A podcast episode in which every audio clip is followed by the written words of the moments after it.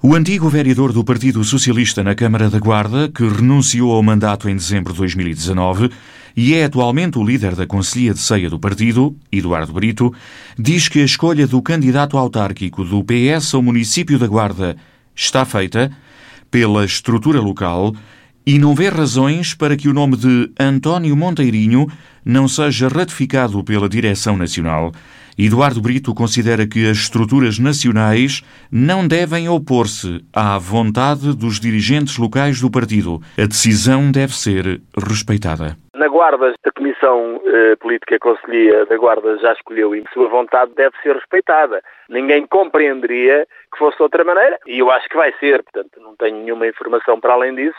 Tudo começa a nível local e se não se respeitam os órgãos locais, as comissões políticas conselhias, não vamos a nenhum lado, como é evidente. Desejo o maior futuro para os socialistas da Guarda e acho que têm uma oportunidade extraordinária de conquistar a Câmara, de reconquistar a Câmara, e, obviamente, eh, o que eu espero é que se respeite as decisões dos órgãos locais. É isso que eu espero e acho que é isso que vai acontecer.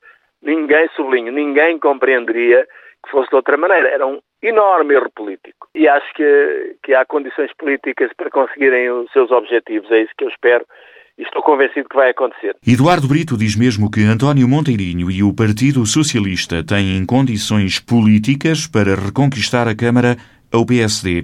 Pelo menos avaliar pelo que vai lendo e ouvindo. Daquilo que lemos através da, da rádio, dos jornais, é fácil concluir que as coisas não estão, uh, não estão bem. E, portanto, PS é uma alternativa credível neste momento, é uma alternativa credível, é isso que, para dizer, tudo o resto é política interna da Guarda, neste caso não me devo, não devo meter. Há condições políticas, é preciso trabalho, é isso que eu desejo. Eduardo Brito renunciou ao lugar de vereador na Câmara da Guarda em dezembro de 2019, foi depois eleito presidente da Conselhia de Ceia do PS e tomou agora a decisão, em conjunto com o Secretariado do Conselho, de propor umas eleições primárias, circunscritas aos militantes, para a escolha do candidato do Partido Socialista à Câmara de Ceia, vão realizar-se no dia 26 de março.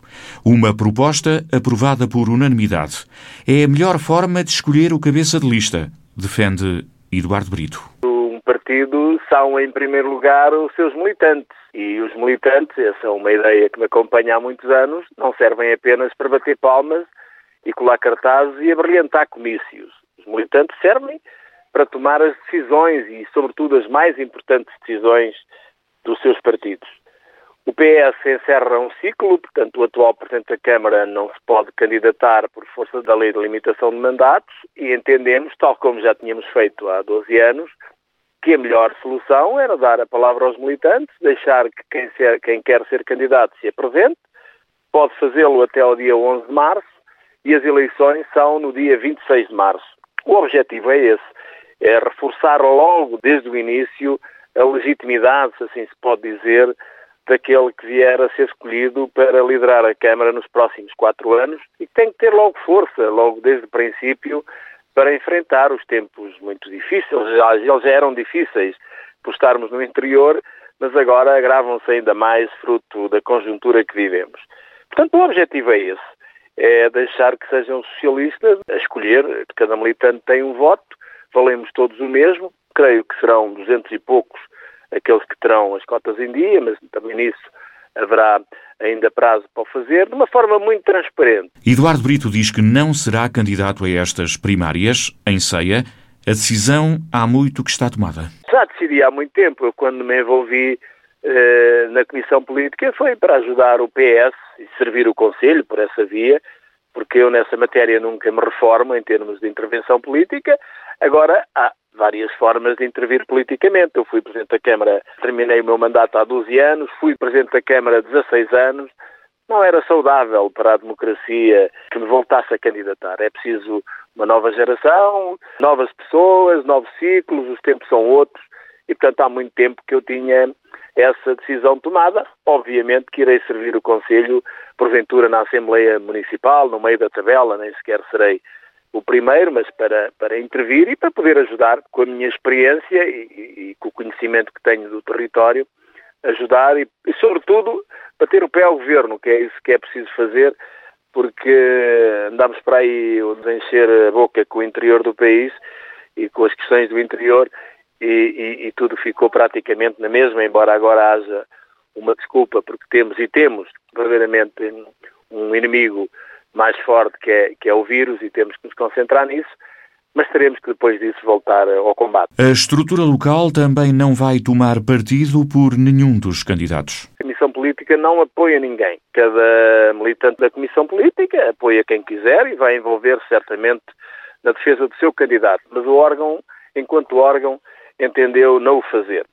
Precisamente para haver transparência, para haver essa possibilidade de debate e para nos eh, darmos um contributo de reforçar a democracia. Nós, nós, às vezes queixamos muito dos populismos e dos populistas, mas os principais culpados são os partidos do sistema, que não são capazes de se renovar, de se reinventar, de abrir as suas portas. É um pouco por causa disso que vamos fazer aquilo que já tínhamos feito há 12 anos, agora de uma forma mais organizada, a Direção Nacional também concordou, enfim, é isso que vai acontecer em Ceia e que já está a acontecer, porque já há dois candidatos conhecidos. E quem são os dois nomes já confirmados na corrida? É o Eduardo Ambrósio e o, António Luciano, que atualmente é vice-presidente da Câmara e é vereador. O Ambrósio é um militante de Ceia que esteve durante muito tempo afastado, mas é também um quadro qualificado, é engenheiro, trabalhou sempre na área da energia, da eletrotecnia, e agora está definitivamente radicado em Ceia e entendeu e bem também apresentar a sua candidatura e não sabemos, até ao dia 11 de março haverá mais.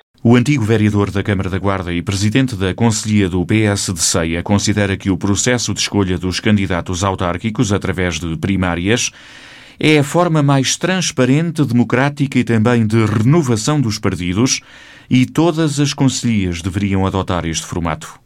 Devia ser assim em todo lado. Eu não sei se vai ser assim ou se Penso que não. Eu acho que devia ser por diretas em todo lado, mas não só para os presidentes de Câmara, para os candidatos às câmaras, também para os deputados. Porque, veja, o nosso secretário-geral, que é o cargo mais importante do nosso partido, foi eleito por diretas e até participaram cidadãos não filiados. Por que razão não há de ser assim para todos os órgãos e para todos os cargos? É uma anomalia. É uma verdadeira anomalia. Eu creio que isso vai acabar um dia mais cedo do que tarde. Eu já milito na causa há muitos anos e lamento, mesmo até dos próprios órgãos uh, distritais do partido, que não se empenhem nessa solução. Porque isso é a forma de dar força aos partidos do sistema, de se renovarem e de combaterem os populismos, uh, porque os populismos só se podem combater com ideias e com projetos. Eu lamento, se assim não é, lamento. Em Ceia, a escolha do candidato do Partido Socialista à Câmara vai decorrer no final de março, através de eleições primárias. A proposta foi aprovada por unanimidade em reunião da Comissão Política Conselhia. O atual presidente da autarquia, o também socialista Carlos Felipe Camelo, está a concluir o terceiro mandato à frente do município e não pode recandidatar-se, tendo em conta a lei da limitação de mandatos.